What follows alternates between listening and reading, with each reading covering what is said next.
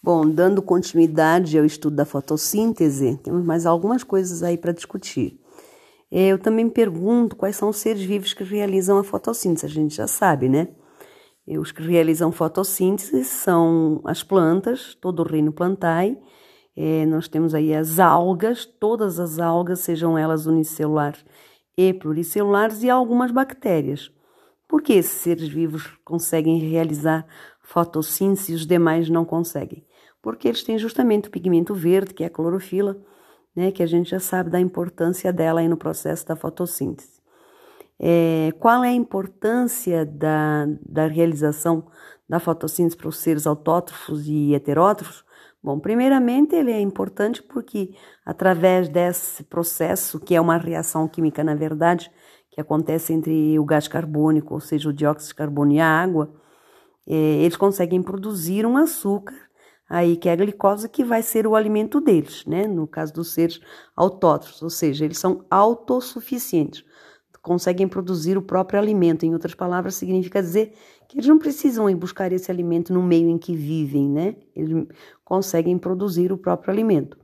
E qual é a importância da fotossíntese para os seres heterótrofos? Bom, se não, não tiver é, fotossíntese, os seres autótrofos não conseguem produzir o seu próprio alimento, sendo assim, eles acabam por morrer. E se eles morrerem, chegará um momento que não vai ter alimento mais nenhum para os seres heterótrofos, né? Porque o ser heterótrofo é aquele que não consegue produzir o seu próprio alimento, justamente porque não tem clorofila, não consegue fazer a fotossíntese.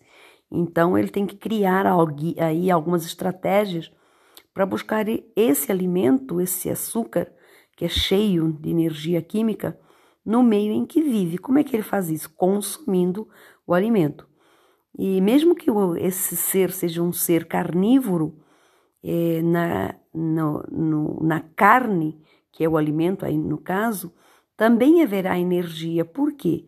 Porque esse animal carnívoro, ele também se alimentou de outro animal, no caso, se ele for um, um consumidor de segunda ordem, e no caso dele ser um animal é que se alimenta de plantas, o animal é, herbívoro, que a gente chama de consumidor de primeira ordem, ele obteve a energia contida lá na glicose produzida por essa planta.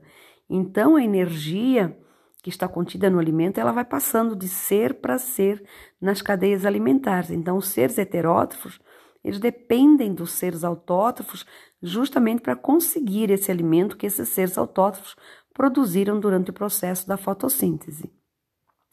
E nas cadeias alimentares, esses seres que fazem fotossíntese são chamados de seres produtores. O próprio nome já fala, são seres que produzem o alimento que é rico em energia e que vai não só suprir todas as, as necessidades alimentares e energéticas dos próprios seres autótrofos, como também vão esse alimento vai suprir as necessidades energéticas e alimentares dos seres heterótrofos dentro de uma cadeia alimentar.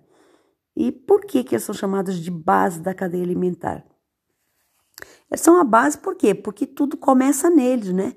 É a partir deles que o alimento, esse açúcar, a glicose que contém o alimento, ela passará a fazer parte das cadeias alimentares.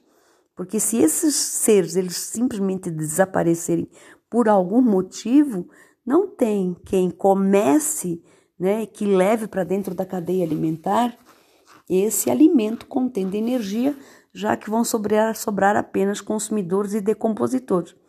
E aí chegará um momento que todos os seres das cadeias alimentares vão né, sucumbir, vão morrer por falta de alimento, por falta de energia. É isso aí, criançada.